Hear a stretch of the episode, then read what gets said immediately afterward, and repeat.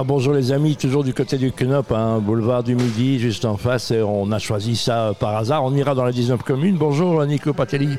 Alors, ra- raconte-nous ce que tu fais dans la vie, toi. T'es jo- t'es journaliste, euh, relations presse, c'était quoi?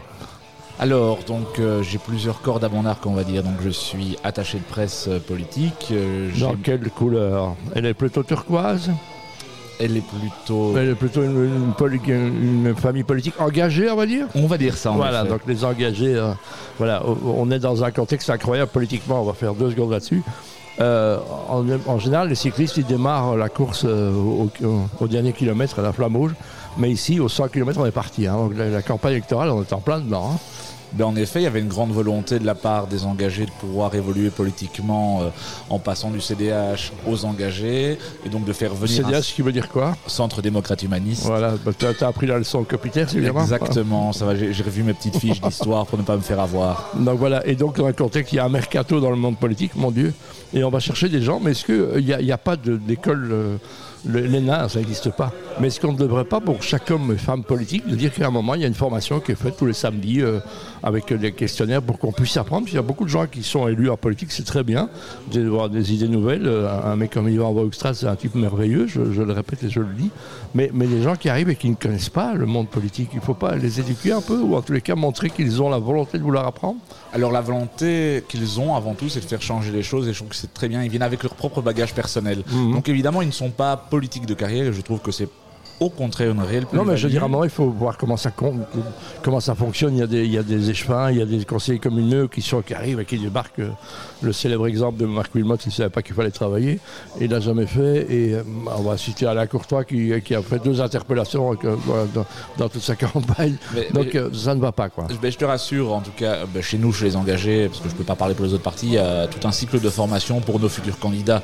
Et donc, il y a évidemment tout le côté un peu historique, il y a aussi le côté pratique de comment fonctionne un conseil communal, con- comment euh, fonctionne euh, un collège, un parlement, etc. etc. Donc, moi, je salue avant toute chose la, Non, bah, tu- de certaines je- personnes J'ai du respect pour ceux qui s'engagent dans tous les sens du terme et il n'y a pas d'allusion. Alors toi, tu t'engages aussi, tu, tu es euh, un conseiller d'administration du Mabru.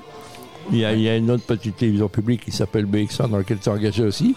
Donc comment ça se passe quand tu deviens administrateur On vient te chercher parce que tu représentes quoi le, le- Alors, il y a, je suis membre en effet des différents conseils d'administration. Donc, il y a des conseils d'administration liés à la ville de Bruxelles où, en tant que euh, représentant des engagés, mon nom est proposé au conseil communal et le conseil communal euh, me, désigne comme administrateur. Mais je ne suis pas là en tout cas pour uniquement représenter mon parti, mais au contraire représenter la ville de Bruxelles et ses intérêts. Parce qu'à partir du moment où la ville de Bruxelles est engagée dans un certain nombre d'ASBL, qu'elle soit communale, ben, ça peut être aussi euh, euh, Brufet qui s'occupe de l'Omegang notamment et d'autres structures, mais alors comme tu le disais très bien, ma bru, euh, la ville de Bruxelles est évidemment euh, partie prenante et donc je suis Voilà. représentant politique. On est dans l'ORECA ici, on voit que l'ORECA souffre un petit peu, hein, donc on est dans le contexte ici, on est dans un bâtiment, euh, le trottoir, et maintenant il y a une autoroute de vélo euh, très bien, mais il y a deux jours c'est un peu l'enfer.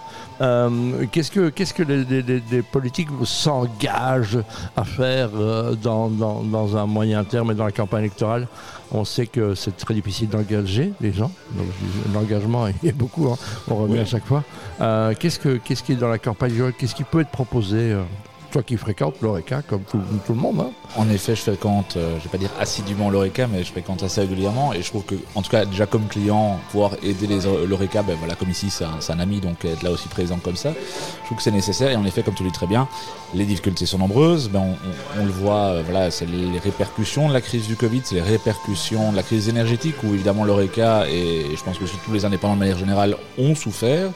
Et donc, c'est en tout cas avoir des aides adaptées parce que euh, l'ORECA qui ferme, c'est des personnes qui se retrouvent sur le carreau, qui se retrouvent. C'est un euh, petit microcosme. hein. Ici, il y a d'ailleurs le, le- le boucher de Julien qui va venir tout à l'heure.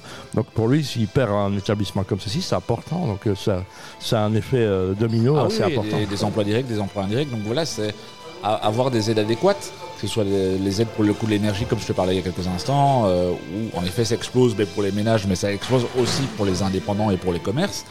Et puis ça explose parce qu'aller au restaurant ça coûte cher, hein, donc il faut faire des choix. Donc de temps en temps, un, simplement un restaurant ça coûte 800 balles. Hein, donc pour un couple qui va à deux, sans péter les plombs, c'est très bien. On va parler de ça et puis on va parler maintenant, ils sont en tête du championnat L'Union Saint-Gilles, c'est aussi ton piqueur qui, qui bat bleu, bleu et jaune. Hein. Exactement, mais j'étais justement euh, dimanche dernier à Saint-Tron pour le déplacement dans le championnat et surtout euh, jeudi soir à Liverpool pour ce match historique. Voilà, match historique où ça, on a vu qu'il y a une petite différence, mais ça se joue sur peu de choses. Hein. C'est deux erreurs, c'est deux goals. Voilà, on va dire ça comme ça. Hein. Exactement, mais, mais je trouve qu'avant toute chose, c'était historique. Ben, déjà d'y être et, l'impression en tout cas qui était celle des 2500 supporters de rentrer dans Enfield euh, Never walks alone. Donc voilà. Et puis ce côté qui était euh, l'attitude des supporters dont tu en fais partie était salué par la presse euh, internationale, la presse anglaise. On a beaucoup, beaucoup, beaucoup chanté, beaucoup soutenu notre équipe, mais aussi euh, avec des moments de respect. Ben, lors de You Never Walk Alone, on, a aussi brandi nos écharpes et on a été, je pense, et c'est ça qui est souvent reconnu avec les supporters de l'Union, sans vouloir être chauvin, un public très respectueux et très sympathique. Et on l'a montré toute la journée dans la ville et même après dans les bars où, la fête a continué de manière très sympathique avec les supporters de Liverpool. Voilà, donc euh, multitâche, hein, donc euh, Nicolas qui n'arrête pas. Et euh, qu'est-ce que tu as envie tu, aurais les clés de Bruxelles, tu as envie de décider quoi? La première mesure que tu prends serait quoi, toi?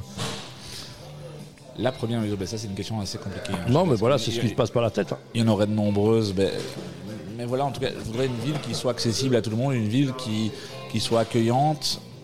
Et je ne vais pas dire de finir avec les travaux, parce que, euh, comme disait très bien Philippe Claus, une ville qui avance, une ville qui bouge, une ville en travaux, mais qu'à un moment on puisse avoir aussi des moments d'accalmie, et ce serait aussi un sacré coup de pouce pour l'ORECA notamment, et pour un certain nombre de personnes d'arrêter d'avoir des travaux euh, à gauche et à droite, mais enfin une ville qui soit presque finie, si je puis dire. C'est important de savoir quand ils commencent, mais c'est important de savoir quand ils se terminent, et nous les vendre un peu, ces travaux. Donc euh, souvent on nous les impose, et en période électorale, il faut oublier les caisses, comme on dit. Donc, euh, merci à Nicolas Paletti.